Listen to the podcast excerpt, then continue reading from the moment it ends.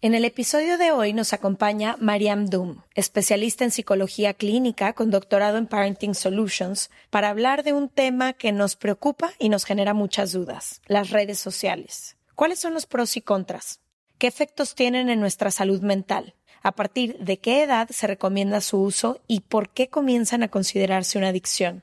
¿Existen herramientas para poder manejarlas mejor? ¿Por qué les ponemos tanta importancia y cómo pueden llegar a afectarnos? Quédense que se puso muy bueno.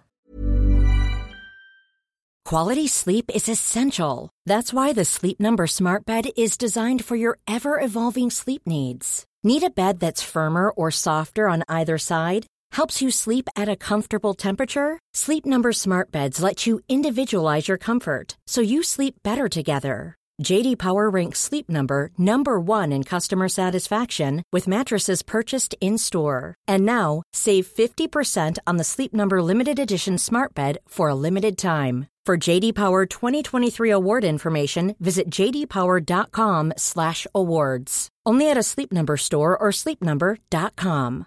If you're looking for plump lips that last, you need to know about Juvederm lip fillers. With Juvederm Volbella XC and Juvederm Ultra XC, your lip look, whether it's subtle or bold, can last up to one full year with optimal treatment and no additional maintenance. Find a licensed specialist and see if it's right for you at juvederm.com today. That's J U V E D E R M.com. Add fullness to lips in adults over 21 with Juvederm Volbella XC or Juvederm Ultra XC. Do not use if you have severe allergies or a history of severe allergic reactions, or if you're allergic to lidocaine or the proteins used in Juvederm. Tell your doctor if you have a history of scarring or taking medicines that decrease the body's immune response or that can prolong bleeding. Common side effects include injection site redness, swelling, pain, tenderness, firmness, lumps, bumps, bruising, discoloration, or itching. As with all fillers, there's a rare risk of unintentional injection into a blood vessel, which can cause vision abnormalities, blindness, stroke, temporary scabs, or scarring. For full important safety information, visit juvederm.com. From the beginning.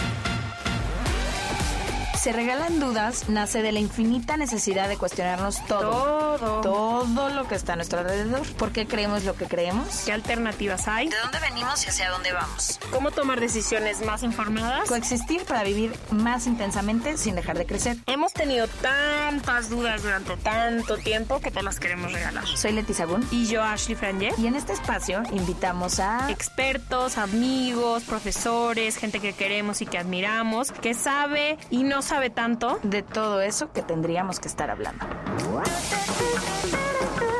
En colaboración con ACAS.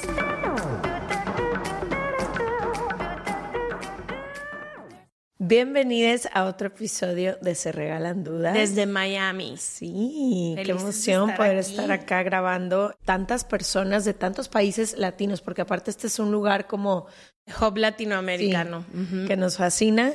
Y particularmente yo estoy muy emocionada con el episodio de hoy porque es uno de los que más dudas me genera genuinamente en mi vida diaria, como en lo que hago todos los días, porque es parte de mi vida, es parte de mi trabajo y es parte de mi generación. Inevitablemente hablar de redes sociales, tecnología, celulares, algoritmos, todo lo que empieza a pasar ahorita, que sé que es el tema de conversación entre los no sé, los nuevos papás, mamás, etcétera, que no saben cómo empezar esto con sus hijos, pero también en nosotros que cada vez pasamos más tiempo pegados al celular, pero también las personas que trabajamos en redes sociales, pero también quienes de pronto encuentran cosas que les gusta en este medio, pero están preocupados porque cada vez se les va más tiempo. No, y también nuestro proyecto entero está basado en compartir información, obviamente en el podcast, pero una de nuestras plataformas que utilizamos para brincar la gente al podcast o viceversa ha sido también las redes sociales. Y creo que también es uno de los pocos temas en los que las dos resistimos en tener la misma opinión. O sea, como que creo Sí. que en la mayoría de cosas en el mundo somos muy parecidas o al menos como que... A ver, cuéntanos tu, tu punto de vista. de las redes sociales, mi punto de vista, o sea, obviamente puedo y soy realista, soy una persona que le gusta estudiar un chorro, entonces entiendo completamente el daño que causa a la autoestima y ya le preguntaremos a nuestra experta más, pero lo puedo entender y lo puedo ver, pero para mí, en mi experiencia personal, las redes sociales me dieron una realidad que yo no tenía cercana. Es decir, crecí en un lugar donde todo mundo tenía el mismo cuerpo y la primera vez en mi vida que vi a mujeres bellas, guapísimas, sensuales. Todo fue en redes sociales. Yo no sé si yo hubiera podido aceptar mi cuerpo de la manera que he aprendido a aceptarlo si no hubiera encontrado la representación en las redes, sociales. Yo he vivido desde hace 12 años separada de toda mi gente con la que crecí las redes sociales para mí han sido la ventana para ver a los hijos de mis amigas, la ventana para ver a mi mamá, a mi papá en FaceTime, en WhatsApp. O sea, hay para mí ha habido más cosas buenas que malas. Creo que ha servido mucho que hemos he sido muy cuidadosa, tipo siempre te digo que yo no sigo a nadie que no me no me debía, o sea, como que sí me he puesto mis límites a lo mejor sin pensar, pero conozco a millones de personas o miles de personas muy cercanas a mí que han encontrado en las redes sociales comunidades que no se sentían cerca. Y hay miles de historias de gente que fue bulleada en la escuela, pero hizo amigas a través del gaming, hizo o sea, creo que es uno de esos temas donde existen las dos realidades al mismo tiempo, que es súper dañino para un chorro de cosas, para nuestra autoestima, nuestro amor propio, nuestra relación con el mundo entero, totalmente, pero también ha sido la primera vez que hemos podido formar comunidades sin tener que estar cerca, ni limitado por nuestra posición geográfica, que es un privilegio. Quienes crecimos en ciudades grandes, donde hay todo tipo de diversidad, es un privilegio. Quienes viven en un pueblo en Rusia, donde toda la comunidad LGTB, LGBT, LGBTQ donde toda la comunidad es literalmente mandada a la cárcel por existir, son importantes las redes sociales. ¿Por qué? Porque no solo organizan a la gente, pero encuentran que hay países en el mundo donde son aceptados, hay comunidades. Entonces, no sé, para mí ha sido muy difícil ser tan rígida con la opinión de las redes sociales son una mierda, porque en mi opinión han sido otro camino muy paralelo a mi realidad, la verdad. Wow, bienvenidos al TED Talk de Ashley Franje. Espero que lo hayan disfrutado. Cállate. Sí, mi opinión siempre ha sido Wow, como que yo siempre he estado asustada. Este tema que empezó un poco, creo que con el documental de The Nomás voy a decir que siento que lo que estudiaste te ha ayudado a tener un panorama más intenso sobre países que controlan a la gente y como em, compañías. Pues es que eh, estudié, no sé si les he contado en el podcast, pero yo estudié relaciones internacionales y es muy interesante cuando tú analizas todo lo que pasa alrededor del mundo desde la perspectiva del poder y del control y de como el status quo y demás, empiezas a entender que todo tiene un cierto tipo de interés, ¿no? Que después se le impone a la sociedad. Entonces nosotros como ciudadanos del mundo y ciudadanas del mundo creemos que las cosas son casualidad y hay que divertido las redes sociales y yo siempre tengo esta idea de pensar, ajá, pero ¿a qué costo? ¿No? ¿Qué hay detrás?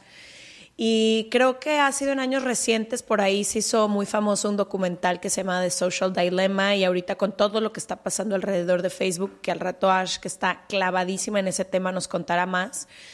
Pero creo que prácticamente como que empecé a ver eso, ¿no? Desde lo que significaba la palabra BlackBerry cuando era el celular que todos usábamos, como esta idea de estar atados, cuando empecé a leer que, por ejemplo, un Steve Jobs no dejaba que sus propios hijos e hijas usaran la tecnología que él estaba creando, cuando como que dije, ok, entonces, ¿cuál es como la otra parte? Y creo que no, no es que esté totalmente de tu lado ni que esté totalmente del lado contrario, es un arma de doble filo nuestro trabajo al final del día, la comunidad que hemos creado, la gente con la que conectamos, la plataforma que se le ha dado a muchas personas que no tenían otra forma de alzar la voz, está toda en el medio de redes sociales. Me parece increíble y siempre hay que celebrarlo, pero también hay que tener esta posibilidad y esta mirada crítica de ver cuál es el costo y qué está pasando, porque lo observo, lo observo en mí primero, pero lo observo en todas las personas alrededor de mí.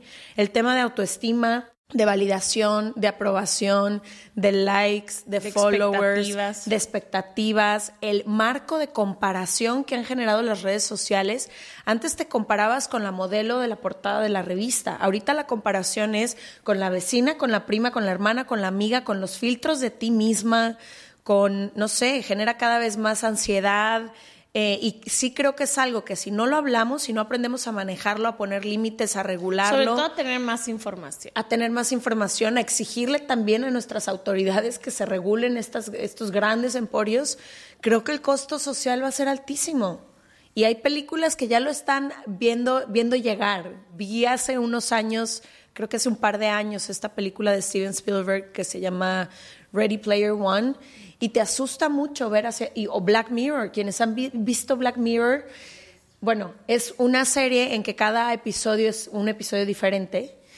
Y al principio tú ves los episodios y es una realidad como si nos fuéramos al 2050, 2060 y dices, "Mm, casi, pero luego empiezas a ver todo lo que pasó a tu alrededor y dices, es muy posible que vayamos hacia allá. O sea, la- el nivel de control que empieza a haber de, to- de todas estas cosas hacia nosotros empieza a hacer que caminemos un poco hacia allá. El último comentario que quiero hacer, el otro día un amigo me dijo, porque estábamos hablando de lo de Facebook, que ahorita hablaremos más, pero me dijo, si no te cobran por estar en una plataforma, el producto eres tú.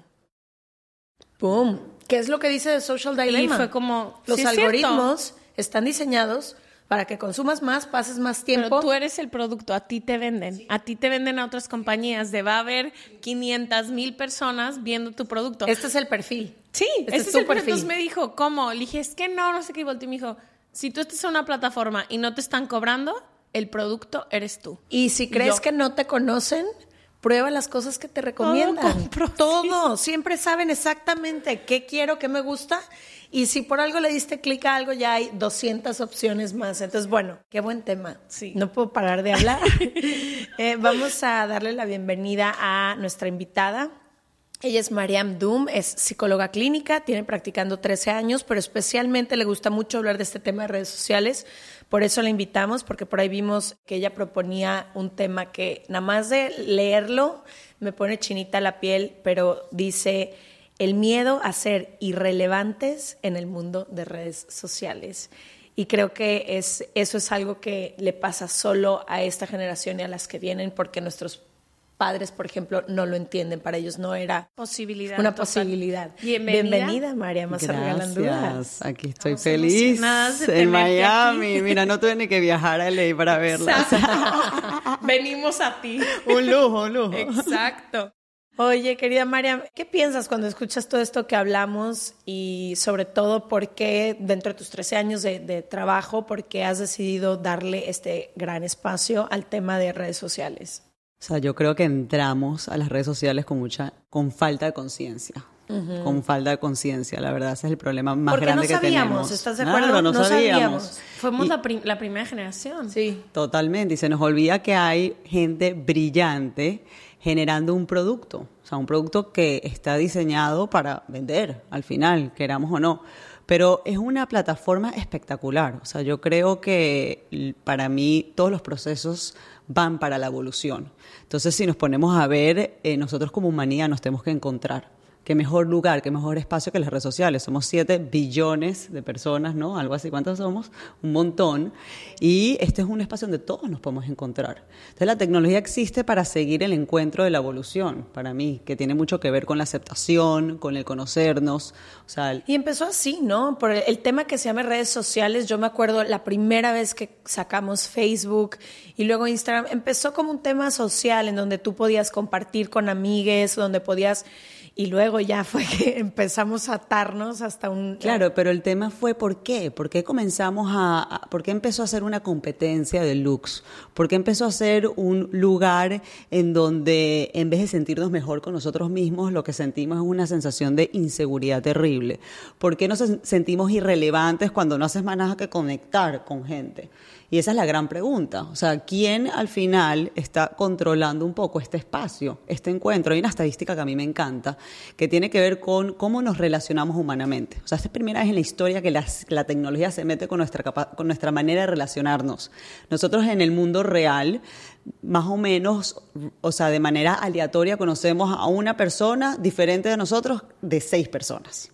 Entonces tú pensarías que la red social es el lugar donde tú vas a encontrar gente distinta a ti pero resulta que no, resulta que la red social está diseñada para generar clusters de seres humanos. ¿Por qué? Porque tienes que vender más. Entonces tú piensas que es un lugar donde tú te puedes expandir y resulta que los algoritmos están diseñando procesos en la que ellos puedan vender más. Claro, entonces te, te ponen en una, en, un, en una red. ¿Ok? Y entonces yo siempre digo que es así, que yo estoy tratando de salirme para encontrar a otra gente, para expandirme, porque supuestamente está hecho para eso, pero resulta que no. Entonces ahí estamos viendo estos procesos que vemos de la polarización, en la que vemos que los demócratas y los republicanos no paran de pelearse. ¿Por qué? Porque nos tiran información constantemente distinta. Yo hablo mucho con los padres y les digo, bueno, tienes que meterte en la red social de tu hijo. O sea, es primera vez en la historia que vemos cosas distintas. Tú te metes durante por lo menos dos horas en tu feed y tú viste cosas distintas a ti y a mí, imagínate yo, y ustedes más o menos probablemente tienen un fit bastante parecido, pero imagínate yo y mi hija. Vemos y observamos cosas distintas. Entonces, ¿dónde están las conversaciones? Ella va a hablar de cosas muy distintas a mí. Que tú no vas a entender y viceversa. Exactamente. O intereses en comunes. ¿Sabes qué es fuertísimo de eso que, que, estás hablando? Primero, el algoritmo está diseñado para eso, para cuando te categoriza, lanzarte más información que te sesga todavía más, porque te van a dar más de lo mismo, ¿no? Si empiezan a ver, como tú dices, que, no sé, eres muy republicana, pues prepárate porque entonces más y más y más de eso y más te van a separar de toda la, parte demócrata, ¿no? Pero en todos los aspectos funciona así y a mí lo que me parece más grave es que tú todo el día estás consumiendo una información y creyendo que eso es todo lo que hay allá afuera, pero no te das cuenta que estás en un microcosmos y que hay otra persona que está consumiendo cosas completamente distintas al lado de ti, pero crees que este es como el común denominador y entonces creo que ahí es donde se vuelve, en lugar, como tú dices, en lugar de encontrarnos, nos estamos separando cada vez más. ¿Y qué pasa con nosotros, o sea, cuando nos estamos parados, estamos viviendo todos estos microcosmos individuales de a lo mejor nuestros padres, nuestros hermanos más grandes o más chicos, ¿qué nos pasa a nosotros y cómo nos afecta esto? Claro, y empieza el tema del miedo. O sea, al final pasamos mucho tiempo enfrente de la pantalla y perdemos la capacidad de segregar oxitocina, que es la hormona del amor. O sea, la pantalla hace que uno tenga dopamina, dopamina, dopamina. ¿Qué es, qué, es la dopamina? La dopamina es la hormona que genera la motivación a actuar, básicamente. ¿Ok? Entonces, las redes sociales generan la dopamina social. La dopamina social, eh, tú sientes que ahí está un encuentro que te hace sentir bien socialmente, pero realmente te está distanciando de la sensación del amor verdadero, del amor real entonces empiezas a cargar muchos miedos. Entonces eres mucho más sensible a las diferencias, mucho más sensible a la crítica, mucho más sensible a lo que los demás van a pensar de ti y empieza el proceso de comparación. O sea, el proceso de comparación es un proceso psicológico demasiado, tipo, nadie lo puede quitar. O sea, es un proceso diseñado para la percepción. O sea, tú comparas para saber quién eres tú versus el otro, para saber que la silla es la silla, la mesa es la, mesa y se diferencian. Estás comparando constantemente para entender diferenciaciones de objetos. Igualito lo hacemos nosotros. Yo no te veo a ti, Ashley. Yo te veo, yo me veo a mí reflejada en ti y veo lo que tú eres distinta de mí. Así funciona el cerebro humano. Uno nunca ve al otro. Uno ve lo que uno deja de ser o lo que uno le gustaría hacer, pero en función a uno. Entonces, claro, está, las redes sociales al final es un lugar que te ensimisma muchísimo. Terminas muy ensimismado al final y piensas que todo tiene que ver con esa la importancia que tú supuestamente tienes hacia el mundo. Entonces no estamos como que dejando de practicar un montón de variables sociales que son las más importantes al final para encontrarnos. O sea, ¿entiendes? Una cosa es o sea, qué tan importante soy yo para mí misma y otra cosa es qué tanto contribuyo yo. Entonces estamos pasando por un proceso histórico para mí súper interesante en la manera como estamos fortaleciendo, creando la identidad. O sea, la identidad a nivel animal se crea con dos aspectos. Una tiene que ver con qué tan fuerte eres tú. O sea, de chiquitas te dicen, ay, es que tú juegas tenis buenísimo, tú deberías ser un jugador de tenis, vas creando la identidad, ¿verdad? O qué piensan tus papás de ti. Entonces, tus papás piensan tal cosa o la otra cosa de ti, tú empiezas a crear tu identidad en función a cómo te ven los demás y en función a tus fortalezas. Y se nos está olvidando lo más bello de la, de la, de la creación de tu identidad, que es la contribución. O sea, tú empezaste, Ashley, hablando de por qué a ti te fascinan las redes sociales. Tú eres el, el ejemplo clásico de un ser humano que sí, que va por la vida espectacular con las redes sociales, porque utilizas las redes sociales para construir tu vida. ¿Me entiendes? Entonces, si tú usas las redes sociales para construir, mira la palabra construcción, para construir tu vida, entonces no vas a tener ningún problema. La red social va a ser una herramienta para ti. Pero lo que estamos viendo es que al final la red social se está convirtiendo en mi imagen, en quién soy yo, y no en una estrategia para construir, porque tenemos a los niños en un eh, empezando a usar la red social justo en el proceso de, generación, de creación de identidad como tal. Entonces ahí, sí, la red social es maravillosa para los adultos, pero no para los niños. Sea, estamos pensando que para los niños es el mismo proceso que para nosotros, pero el, cerebro está en procesos completamente distintos cuando tú eres un adolescente, cuando tú eres un preadolescente, cuando tú eres una persona de 30, 20 años, o sea, estás pensando en la parte laboral, en mejorarte como persona, luego a los 40 años otro mundo. O sea, si yo les cuento los cuentos que no me quiero desviar, pero de cómo usa un hombre a los 40 años la red social, dices, no, no puede ser. ¿Me entiendes? Sí, sí, son procesos diferentes. No, y realidades que cosas que buscas, ¿no? O sea, ahorita que dices que yo lo he utilizado para construir, para mí fue una tarea que me dejó un psicólogo una vez. Y me dijo, busca personas que se vean como tú y encuéntralas. Y yo me acuerdo que yo buscaba y buscaba y encontré. Y ya de ahí todo, o sea, me dedico muchísimo a postear, a encontrar ropa, sí, todo. Pero no fue natural, o sea, no sé cómo hubiera yo habitado las redes sociales si alguien no me hubiera puesto ciertos parámetros como busca esto. Totalmente. Y sabes que a mí me llama muchísimo la atención y me gustaría que nos enfoquemos un poco en eso que dices. Nos estamos construyendo y pensando que somos lo que estamos proyectando en redes sociales y eso a mí me parece que es de lo más delicado porque genera muchísima ansiedad y lo veo en las personas cercanas a mí desde al momento de postear, qué voy a postear, cómo lo voy a curar para ver cómo voy a mostrar al mundo, qué decido mostrar y qué decido no mostrar, cómo va a ser recibido eso que puse, ¿no? cuántos likes va a recibir esa, esa foto, ese video, ese pensamiento. Y es como si no sé qué es lo que, pero pareciera como un tipo de droga, como mientras más comentarios, mientras más, ay, wow, te ves espectacular, y poniendo estas fotos de la pareja feliz, la familia hermosa, el mejor todo, pero solo desde esta necesidad que, que tenemos de esto es lo que yo quiero mostrarte, pero no es quien yo soy en su integridad total. Y entonces, cuando sí me tengo que presentar al mundo real como yo soy por completo y no puedo editarme, siento que es como un conflicto y pasa muchísimo ahorita. Y no sé, a veces yo digo, no es, como que me trato de recordar mucho a mí misma, no es el mundo real, no es el mundo real. Cuando te cause ansiedad ver el perfil de otra persona, no es el mundo real pero pareciera que nuestra sociedad sí le está dando más valor a eso. Pero es que, ¿cómo no? O sea, vamos a meternos en la, en la parte humana. Porque al final somos humanos, que significa que tenemos un cerebro que es un órgano que nos controla nuestros pensamientos, nuestras acciones. O sea, no nos podemos desviar del funcionamiento del cerebro. ¿Cuál es el miedo más grande de todos los seres humanos? Hablar en público. Ah, hablar en público. Yo te iba a decir como no, no, ser, no sentirse amado, no pertenecer. si tú le preguntas, el 70% de los seres humanos le tienen miedo a hablar en público. O sea, fobias. No estoy hablando... De parar. Ah, ah, ah estamos hablando de fobia. Ah, ok. Public speaking. ¿Ok? Entonces, fíjate, tú quieres... ¿Cómo tú vas a...? Fíjate esto. O sea, yo agarro y pongo mi imagen, ¿verdad? Frente a un público al final. Es una pantalla, pero pongo mi imagen. ¿Cómo no voy a estar preocupado de qué van a pensar de mí? ¿Cómo no va a estar pendiente? Ay, ¿será que a la gente le gustó o no le gustó? O sea, yo misma, que de verdad que tengo, mira, años de terapia. Porque además, si no te preocupara en absoluto, ni siquiera lo pondrías. Estamos de acuerdo. Alguien que ni siquiera necesita ser visto de ninguna forma para nada, pues ni siquiera tiene la necesidad. De... Pero, o sea, a veces tienes que trabajar o también, ¿sabes? Al final, esto es una presencia. O sea, tú, tú para ser presente hoy en día tienes que tener algún tipo de imagen digital. Tienes que tener lo que yo llamo el avatar. Digital tiene que estar.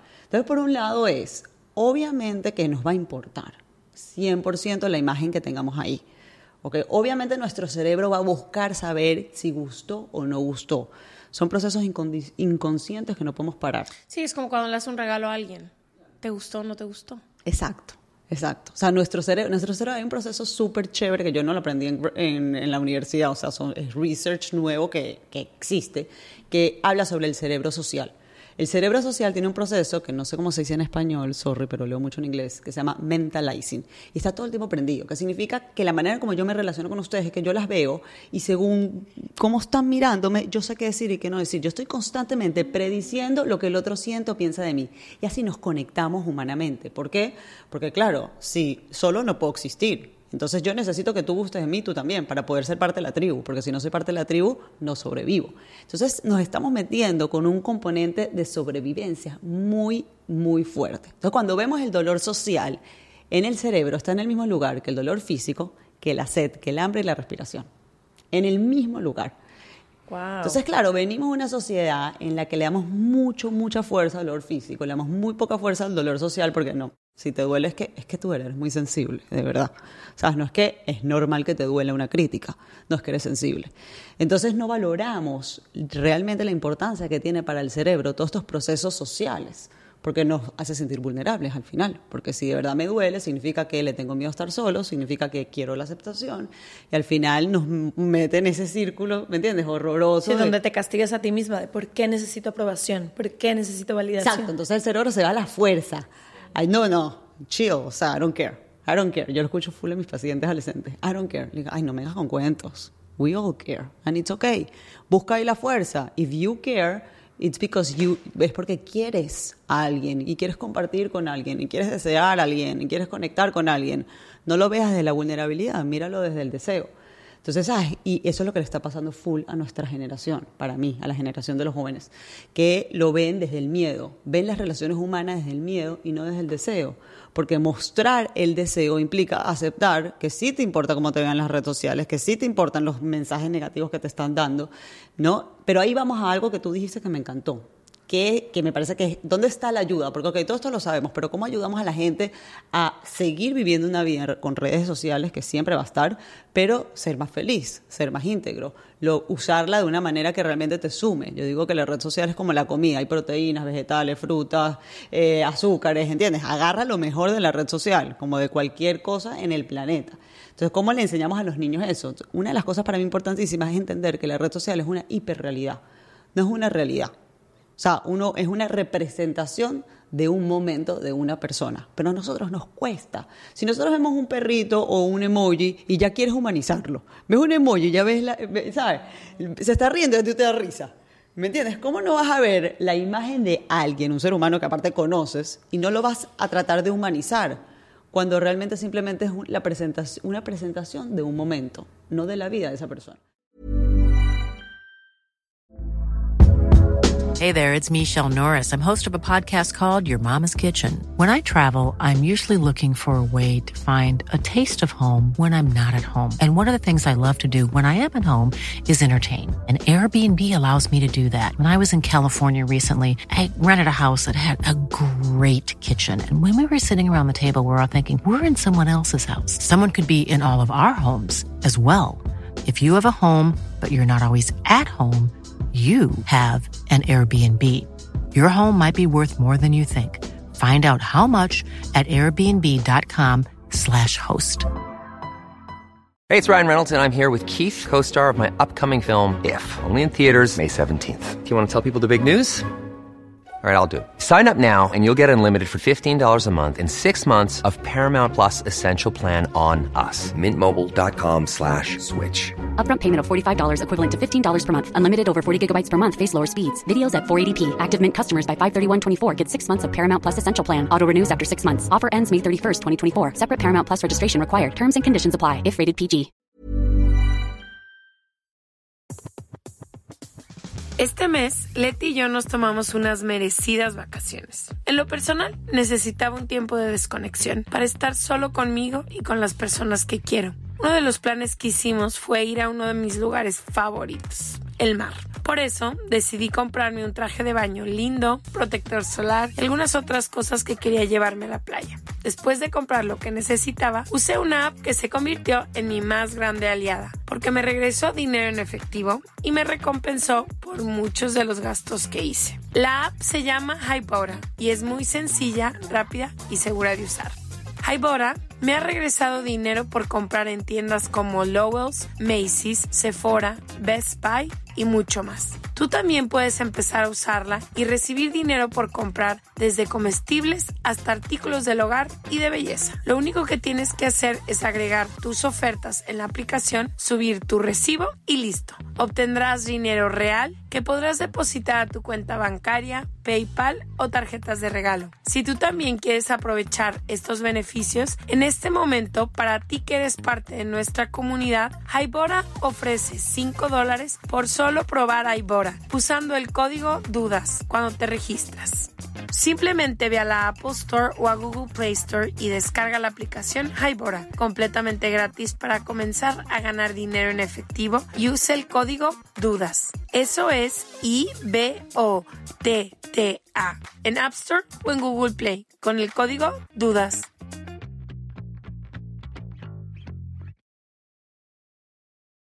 Cuando empezó Se Regalan Dudas, a mí me costó mucho trabajo de repente saberme observada tanto tiempo. Y eso que Leti y yo hemos puesto muchísimo esfuerzo de nuestro trabajo personal a mantener nuestra vida privada, a nuestros hermanos, a nuestra familia, lo más protegida posible y sobre todo nuestro presente, con quien salimos ahorita, las cosas que estamos haciendo, dónde estamos. O sea, hemos puesto mucho esfuerzo a enfocarnos a el trabajo que estamos haciendo, no quién soy yo. Pero para mí fue un trabajo psicológico muy fuerte el tener que aprender a separarme de se regalan dudas después de un rato, de decir, yo existo a pesar de se regalan dudas, pero también yo existo a pesar de lo que los demás ven de mí y ha sido mucho como el construir porque obviamente una de las cosas que más nos preocupan a las dos es esta cultura de cancelación, ¿no? De decir, mañana vamos a decir un comentario en una conversación, o sea, ¿quiénes graban sus conversaciones? Nadie. El margen de error para nosotras es mucho más corto que de alguien que tiene una conversación sobre un tema controversial en un restaurante, ¿no? Por ejemplo. Entonces, bueno, yo hablé mucho sobre esto que tú estás diciendo, diciendo, este es un momento, que yo haga un mal comentario un día en una conversación no significa todos los años que he hecho buenos comentarios, o sea, todo eso. Pero, ¿cómo entonces habitamos y entrenamos a nuestro cerebro y a nuestra gente para eso, para entender que son minutitos, ni siquiera un minuto, es un segundo, porque lo que ves, una foto, es un segundo de una vida entera. Bueno, yo siempre digo que las cosas, o sea, antes de evolucionar viene caos. Entonces yo sí creo que vamos a pasar por un proceso de caos de salud mental, fuerte, que lo estamos viviendo, exacto, que tiene que ver con eso, o sea, tiene que ver con eh, nuestra insensibilidad ante los errores. O sea, nuestra, nuestras ganas de, de generar tanto juicio en el otro que al final viene la inferioridad. O sea, del miedo a la inferioridad. Esta necesidad tan grande del perfeccionismo, que al final de regreso también busco el perfeccionismo porque no tolero ni un poquito la posibilidad de que pueda ser juzgado, no aceptado, criticado y el miedo al fracaso al final. O sea, porque lo que tú me dices también viene de ese miedo al fracaso. Entonces yo digo de que es primera en la historia, que me encanta la idea, que le tenemos que prestar atención al cerebro, a la regulación emocional. Al final, o sea, si no logramos realmente entender cómo funciona el cerebro, cómo nos juega sucio, ¿me entiendes? ¿Cómo o sea, es la única manera de poder ser sensibles a la idea que estamos viviendo dos mundos paralelos. A mí me fascina, me tiene vuelta loca. Y ahorita que vamos a entrar a la realidad virtual, todavía más. O sea, estamos viviendo dos mundos paralelos, el mundo real y el mundo del cloud.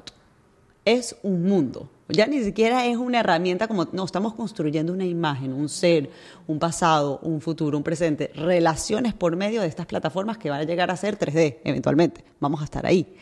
Entonces, claro, el, tema es que viene desde la perspectiva de nuestra sensibilidad y nuestros miedos, y no desde la perspectiva de la construcción y de lo que yo quiero lograr y generar. O sea, hoy en día, si no le trabajamos el purpose a la vida, ¿sabes? Vivir con propósito real, ¿no? Va a ser muy difícil entrar en estas plataformas que están completamente hackeando nuestro cerebro, nuestras emociones, para adueñarse de ellas, para lograr lo que esta gente quiere vender al final, porque eso es lo que está pasando. Al final todo el mundo quiere vender. Todo, y, y, está bien, o sea, no tiene nada de malo. Lo que pasa es que lamentándolo mucho, como todo en la vida, es a cuestas de nuestra salud mental, es a cuesta de las relaciones humanas, es a cuesta de nuestro tiempo, que para mí es lo más preciado. O sea, nos están robando nuestro tiempo y ahí viene para mí la, la sensación de irrelevancia. Paso tanto tiempo pensando que estoy conectando cuando no estás conectando. Obvio te vas a sentir irrelevante. Sí. ¿Y qué hacemos? ¿Cómo se habitan estas redes? O sea, ¿cómo llegamos? Estás hablando de trabajar el propósito de la vida, ¿no? Llegamos, además de trabajar el propósito de la vida, ¿cómo habitamos las redes sociales para construirnos y no destruirnos? O sea, ¿cómo...? Porque lo que creo que pasa mucho, no sé si quienes nos escuchan se identifican, pero creo que el problema más grande es que se vuelve un proceso inconsciente. Yo muchas veces en mi vida, no es la primera vez, te voy a decir, a lo mejor seis veces me he puesto el propósito de no voy a pasar más de tanto tiempo. Solo lo voy a usar para trabajo. Voy a, me pongo estas metas Uso a veces hasta la cosa del celular que te dice de qué hora a qué hora y luego te avisa ya te pasaste tu tiempo, todo. Y al final, inevitablemente, entro ahí y es como un proceso inconsciente en el que me acuesto a las 10 de la noche en mi cama y me dormí a las 11.30 o 12 viendo nada. No aprendí nada, no te puedo decir qué pasó en ese rato. Al día siguiente me despierto y ni me acuerdo qué vi, pero ahí estuve dándole, dándole, dándole, dándole en automático. Totalmente. Mira, yo tengo screen time en Instagram, ¿ok? Está apagado. Es a propósito, para no meterme ahí a dos minutos. entre paciente y paciente me meto a ver si alguien escribió, porque tengo las notificaciones, las tengo Entre paciente y paciente, cuando estás haciendo una fila, en el semáforo, en todos estos momentos que por lo menos podías tener un ratito de reflexión. Exacto. Es el automático, es lo que te digo, es muy inconsciente el proceso en el que se ha convertido la red social y por eso sé que varios expertos y expertas empiezan a catalogarlo como una adicción. Totalmente, y es una adicción, es, lo que tenemos que entender. Tipo, hasta que no dejamos de, aceptar eso, que no es porque uno es más débil que el otro. Es una adicción. ¿Por qué es una adicción? Porque al final está tocando uno de, nuestros de los principios más importantes de la sobrevivencia, que son las relaciones sociales. Las primeras en la historia que nos estamos metiendo con el encuentro social como nunca antes, va a tener implicaciones, lo que, lo que más nos importa. O sea, si tú miras cuando, tú, cuando eh, las torturas, ¿cuál es la peor tortura para un ser humano? El isolation. sí, aislarlo de su tribu. Es lo más, y nos estamos metiendo con ese proceso. Con el proceso social y con el proceso de lo que tú decías, el miedo a ser irrelevante, porque lo que siento que pasa es que como que el mundo va avanzando y o te subes al tren o te quedas en aislamiento. Claro, y viene el FOMO el fear of missing out, que es este tema que, que habla mucho eso. ¿Qué es el fear of missing out? El cerebro, para no quedarse solo, te tira la sensación de que you're going to miss out. O sea, es un invento del cerebro. Te, estás quedando atrás. Te estás quedando atrás, que al parte para los adolescentes es demasiado importante, porque el cerebro del adolescente... ¿De qué están hablando todos? ¿Qué están viendo todos? ¿Cuál es la última noticia? ¿Dónde está? ¿Eres parte de o no eres parte de? Exactamente, la sensación de pertenencia que es de las cosas más importantes. Uno de los, de los factores también que, que ayuda a, a, que la gente no llegue a tener, a suicidarse, es la sensación de pertenencia. Es un factor protector. Si tú tienes una sensación de pertenencia, la probabilidad de que tú actúes ante un pensamiento suicida es bajísimo. Entonces nos estamos metiendo de verdad, es muy, a mí me da a veces risa, no me daría risa, pero tengo que ver desde esa perspectiva porque si no lloro. Y digo, ¿sabes qué? Nos estamos metiendo en un proceso demasiado importante para nosotros, que no le queremos dar la importancia porque no nos queremos sentir vulnerables, que es el deseo de amar, el deseo de estar, el deseo de compartir. No hay nada más importante. O sea, todos los estudios lo dicen. El estudio Harvard de 70 años longitudinal dice, ¿qué es lo más importante para el ser humano? Las relaciones personales. ¿Y qué pasa ahorita que hablabas del avatar, no? Decías que estamos construyendo un avatar que ponemos allá afuera en nuestras redes sociales, que 100% lo creo, o sea, lo veo en mí. O sea, quien trato de ser lo más honesta, pero pues como te dije, curamos, priorizamos mucho nuestra privacidad. Estamos, pero no existía ya este avatar. Yo pienso, haz de cuenta, mi abuela Elena, voy a hablar de ti, abuela, desde el cielo. Ella era súper proper, siempre bien vestida, siempre linda, siempre todo. Y cuando cerrábamos la puerta, era otra persona. la vida que vieron de mi abuela, por así decirlo, por ejemplo de ella, y la vida que yo vi fueron dos avatars diferentes. Con nosotros era mucho más así, con la gente que esperanzas que dijera una mala palabra, que hablara mal de alguien, pero cerrando la puerta de su casa se quitaba el avatar y estaba con nosotros. Ya lo venimos haciendo. Total. Sí, pero ahora imagínate que todos se maximizan y, y- y se potencializa y ahora el rango de comparación, las posibilidades, el... Pero no nos comparábamos ya con, o sea, no se comparaba Elena Pero- con otras abuelas. Claro, pero es que creo que la diferencia es que cuando tú ves a un perfil en redes sociales, tú estás buscando ver quién es esa persona. Tú no estás buscando ver el avatar. O sea, si yo me ves aquí muy seria, pero mírame rumbeando, vas a decir, ya va, espérate, yo no hablé con esta persona, o sea, nada que ver, ¿no? O en la casa. Entonces nosotros entendemos que uno tiene distintas maneras de ser según las circunstancias. Y no terminamos de entender que Instagram o TikTok es otra circunstancia. Tú no puedes conocer a alguien en Instagram, tú no puedes conocer a alguien en TikTok. Es una circunstancia, es un avatar. Pero está nuestro afán de humanizar lo que vemos, o sea que es un proceso al final inconsciente, que no, que no nos quedamos en eso, nos vamos más allá. Yo, yo pongo el ejemplo full con la casa de papel, ¿sabes? Con los personajes malos, al final son los ladrones, yo estoy enamorada de los ladrones. O sea, porque claro, el director los humaniza tanto que a ti se te olvida que son ladrones. Claro. Estamos buscando... Que hasta el final quieres que se roben todo. Exacto, que ganen. que ganen y nadie los encuentre. Sí, y también, no sé, a las cosas que entonces, por añadidura, se le están empezando a dar valor, ¿no? Porque ¿quiénes son estas celebridades, influencers o personas que empiezan a triunfar en, en redes sociales, por así decirlo?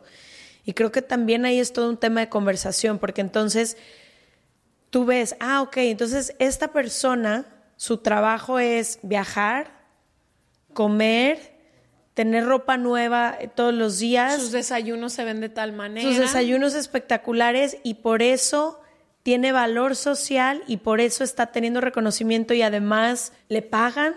Y entonces ahora yo sé que todas las, y, y lo, lo he estado viendo en muchos videos y TED Talks recientemente, que todas las nuevas generaciones aspiran a eso, como yo que quiero ser, yo quiero ser influencer, porque siento que era lo que nos pasaba a nosotras con los- las celebridades cuando éramos más niñas, como que ves este avatar, el glamour y dices, wow. Claro, pero y me encanta que pongas esto porque aquí tenemos que hablar un poquito de los algoritmos. Los algoritmos están diseñados para la viralidad. O sea, ese es el propósito de Instagram.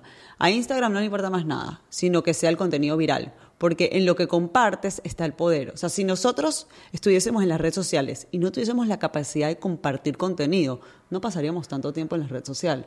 Porque al compartir somos, generamos relevancia nosotros mismos. Entonces yo vi un video que me encantó, se lo mando a mis amigos y por eso estoy y en las redes sociales. contestan y nos reímos. Exacto. Entonces empieza todo ese efecto real que realmente te termina de llenar, que sentirte que eres importante, que perteneces, que, eres, que, que le contribuyes a alguien. Entonces, ¿qué pasa? Los algoritmos están hechos para generar la viralidad. Y la viralidad, nos guste o no, viene de los siguientes aspectos. La parte erótica, ¿sabes? La, la piel genera, te gusta. O sea, uno ve piel y se queda piento, ¿me entiendes? Pero no lo puedes evitar. O sea, lo, que es las marcas al final, el estatus, el poder, el chisme. Entonces, ¿sabes? Lo que es hatred El speech. chisme. Claro. El que antes era de, de vecina a vecina, ahora el chisme Está está, aquí, ahí. lo ves. Tienes Pero- toda la razón. Aparte, el chisme es muy poderoso para, la- para ellos, porque genera mucho tiempo que uno se queda en la plataforma, porque empiezas a ver, ¿y qué dijo este? ¿Y qué dijo el otro? El hatred Nosotros, speech. Leti y yo, tenemos una anécdota que pasamos una hora y media en Marruecos leyendo un tweet de Selena Gómez y Justin Bieber. Una hora, estando en Marruecos. Y todavía le digo, ¿qué hicimos? Una hora entera leímos Twitter sobre un chisme Era de un, ellos. un hilo. A ver, Ash, quiero que nos digas un poco de lo que has aprendido en este research de, de lo que está pasando con Facebook recientemente.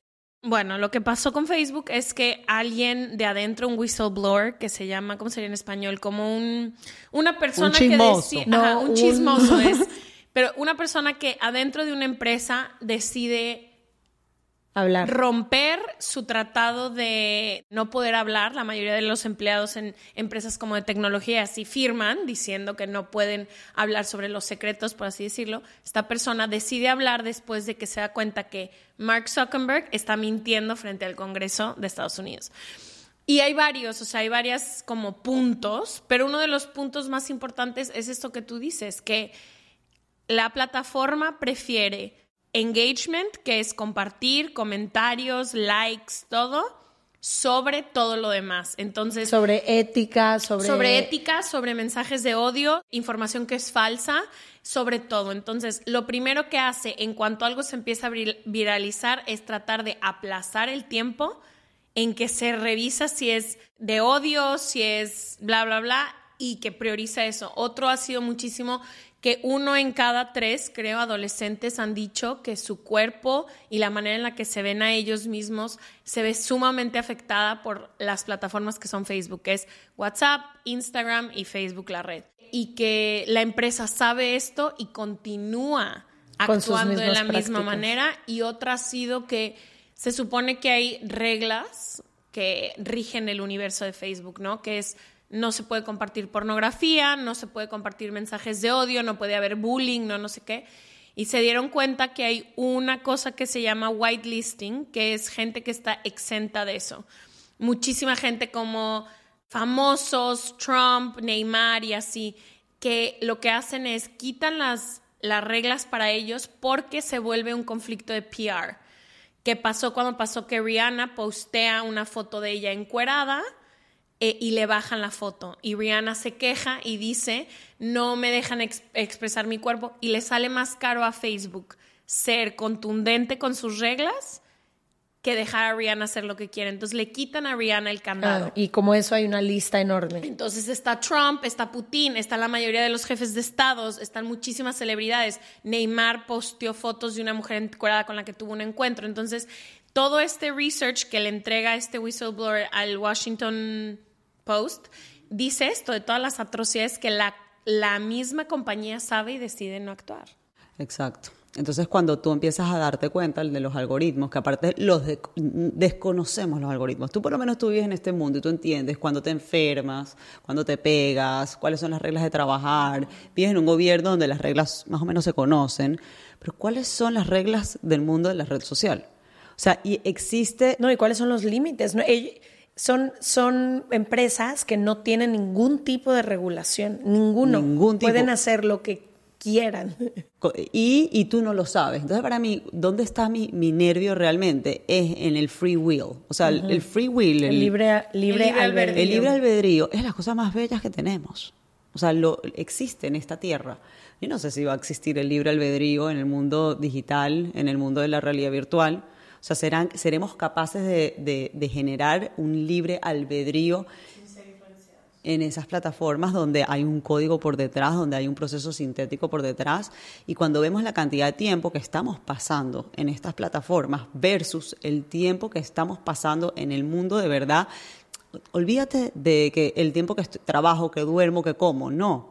El tiempo que paso, que no estoy ni trabajando, ni comiendo, ni, me, entiendes? Ni haciendo algo, eh, sino chill, o sea, no tengo nada que hacer.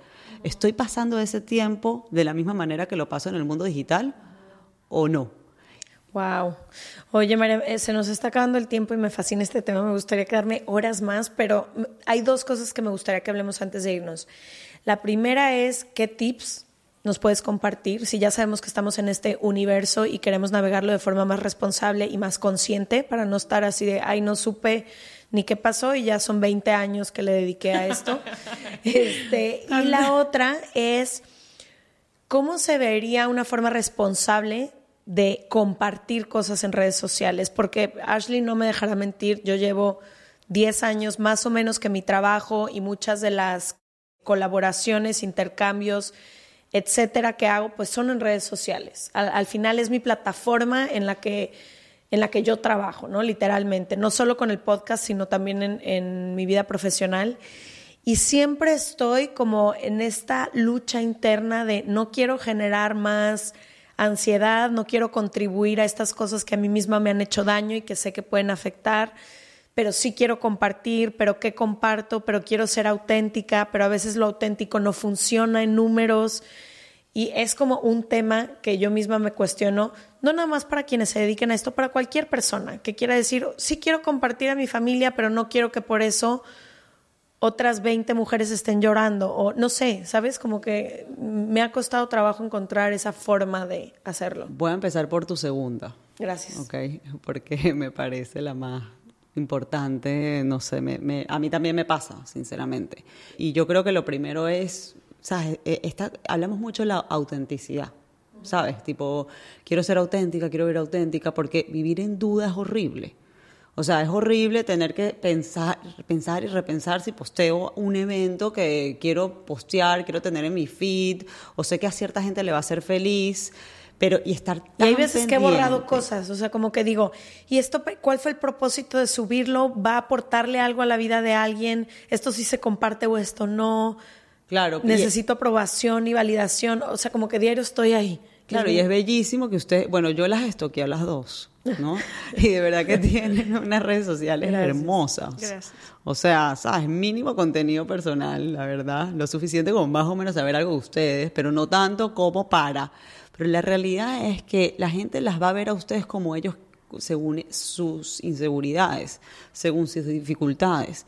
Y quieras o no, al final no es la responsabilidad de ustedes generar que todo el mundo que, se, que esté ahí viéndolas eh, sienta algo positivo. Cada quien al final nos tenemos que adueñar de nuestras emociones. Y si tú eres una persona que está viendo redes sociales y siempre te sientes insegura y siempre terminas sintiéndote más fea y siempre piensas que tienes menos amigas y siempre piensas que necesitas más plata o lo que sea, entonces de verdad el problema de verdad no son las redes sociales. El problema es al final qué estás dejando de hacer en tu vida para no sentirte bien con tu vida. O sea, tenemos que empezar a... O sea, creo que le, ponemos demasiado peso a las redes sociales. ¿Por qué le ponemos demasiado peso? Porque sí está hackeando nuestro cerebro a nivel de la dopamina, que es la, el neurotransmisor que afecta nuestra, nuestra motivación al actuar. Entonces tenemos que empezar a entender eso. Así como si comemos demasiado azúcar, vamos a querer más azúcar. Lo mismo es con esto. Entonces, ese es, ese es el tema que, o sea, usted, o sea, yo creo que si nos conducimos por valores, número uno, si nos conducimos por medio de autenticidad, o sea, lo más que podamos, porque al final es una hiperrealidad. Yo creo que eso ya es suficiente. Creo que es más importante que ustedes disfruten su proceso de tener un canal espectacular, ¿sabes? de lograr una representación de ustedes en donde sea, en la vida de verdad, en, el mundo digital. Creo que, que si uno vive la vida de verdad disfrutándose, al final yo creo que ayuda a que todo el proceso sea un poquito más genuino y menos cargante. No sé qué opinan ustedes.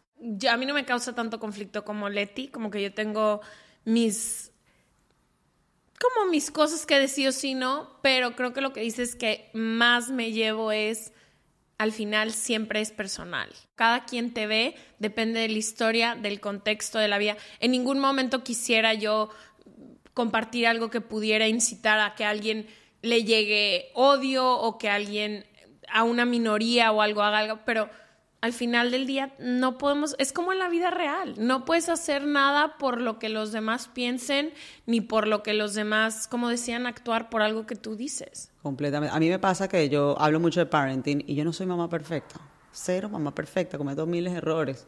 Y pienso que al final en los errores está el aprendizaje. O sea, mis hijas tienen que aprender de mis errores, sorry. No les, así como yo tuve que aprender los errores de mis papás. Y yo trato siempre mis videos de aparentar de no ser la persona perfecta, de no saber la verdad al 100% y siempre generando un proceso reflectivo, o sea, estamos reflexionando, estamos aprendiendo, no... no es la verdad absoluta. Exacto, pero me pasa lo mismo, ¿sabes? No quiero tener una imagen de la mamá perfecta porque tengo conocimiento, porque no tiene nada que, por al final somos humanos, estamos diseñados para cometer errores. Y con el respecto a los tips para el resto de la gente, coño, uno tiene que concientizar cómo se siente. O sea, uno está pensando tanto en lo que uno quiere, en las expectativas, en que si eres suficiente o no, y se nos olvida el sentir. Usar el sentir en cada situación que estamos como referencia de verdad del próximo paso. Usamos mucho la mente para anticipar, la fantasía, en vez del sentir como proceso de anticipación que conduce nuestro comportamiento. Si usamos más el sentir y menos la anticipación, ¿sabes? Aquí de prefrontal, entonces nos vamos a conocer a nosotros mejor y vamos a ser más honestos con nosotros mismos y dejar de perder tanto tiempo, perdemos demasiado tiempo en las redes sociales, y enfocarnos más en lo más difícil, que es la construcción. ¿Me entiendes? De mi vida, de lo que quiero, de lo que es importante para mí. Entonces, bueno, y es un proceso de vida. Yo ya pregunta no tenía, pero sí quería decir, creo que hay ciertos ejercicios que no siempre yo los he aplicado, pero las pocas veces que sí he notado grandes diferencias, como de verdad dense la oportunidad, aunque sea esta semana o este mes, de cuando estén con alguien que verdaderamente aprecien, ya sea tu familia, amistades, pareja, lo que sea, dejar el celular a un lado, pero a un lado realmente. O sea, no tenerlo a la mano e inconscientemente estarlo volteando, sino de verdad aparte, poder estar presente en el momento en el que estamos que se nos olvida. Y también algo que a mí me ha ayudado mucho y no lo hago últimamente, es más, hoy voy a intentar hacerlo, es no ponerlo en mi mesita de cama, que no sea lo último que veo en la noche y lo primero que veo en la mañana, porque paso un rato ahí y no me aporta nada positivo como primera cosa y como última cosa. Cuando al final más bien hago una reflexión del día o medito o me despierto y primero me tomo mi té y mi día es diferente y a veces estoy así como en este automático y se me olvida, pero creo que esos son buenos tips que yo les podría compartir. Sí, total. Mi última pregunta que quería ir, no me quiero ir sin hacértela porque sé que muchas de las personas que nos escuchan están siendo mamás por primera vez o muchos hacen crianzas colectivas de hijos de hermanos y demás. ¿Qué tips les darías a las que hoy están empezando a tener hijos que ya nacen? No como nosotros que se nos introdujo a los 16 años el Facebook, que ya nacen sobre esto. Y que sus amiguitos a los 10 años ya tienen TikTok y ya quieren hacer bailes y ya quieren, ¿no? Total, bueno, yo estoy en contra de que los niños estén en redes sociales antes de los 12 años, aunque creo que hay que subir la edad y creo que se va a subir la edad porque no nos va a quedar de otra por los efectos negativos que vamos a ver en la salud mental y las regulaciones que vienen, que estoy súper contenta. Pero la gente que tiene hijos muy pequeños, aprendamos de los errores. O sea, si ya sabe, si ya estamos hablando que los niños de 10 años están en TikTok y que les hace daño, y tú tienes un niño de 7 años, no hagan lo mismo. Ya, aguántate hasta los 12. Yo no entiendo cuál es el apuro de meter a los niños en esta plataforma. O sea, los niños de 0 a 12 años necesitan trabajar la curiosidad muchísimo y la creatividad. Y esos son dos procesos que se eliminan en las redes sociales para un niño. Entonces yo digo, de, ah, lo, trata de poner, no usen YouTube de verdad. De 0 a 12 años no es necesario YouTube. Digo, ¿por qué es tan necesario? No es que aprenden full, ¿para qué tiene que aprender? ¿Eh? Uno aprende después. A esa edad hay que jugar, hay que curiosear, hay que hacer cosas locas, hay que payasear.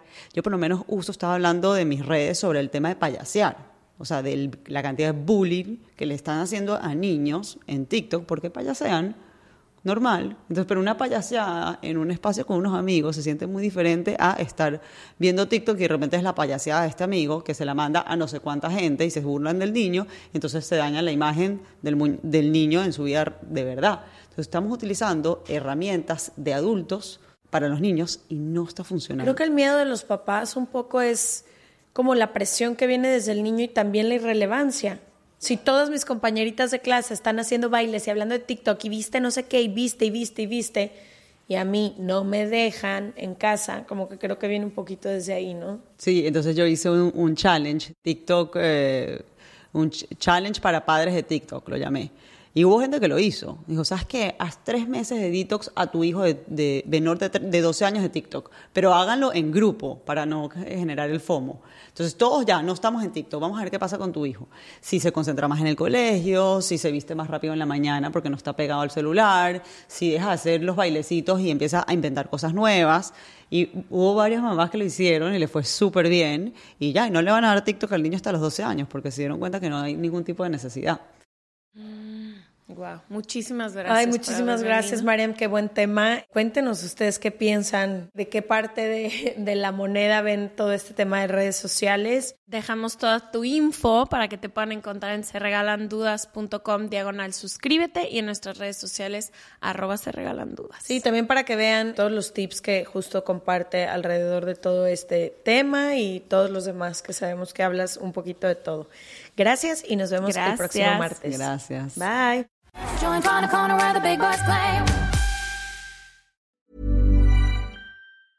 Hey, folks, I'm Mark Marin from the WTF Podcast, and this episode is brought to you by Kleenex Ultra Soft Tissues your ally to help tackle your allergy symptoms this season. I love the change of seasons, but nobody loves pollen and all those other things floating in the air that make you sneeze during this nice weather. Kleenex Ultra Soft tissues are hypoallergenic and allergist approved. So fight back against watery eyes and runny noses without worrying about irritating your skin. For this allergy season, grab Kleenex and face allergies head on.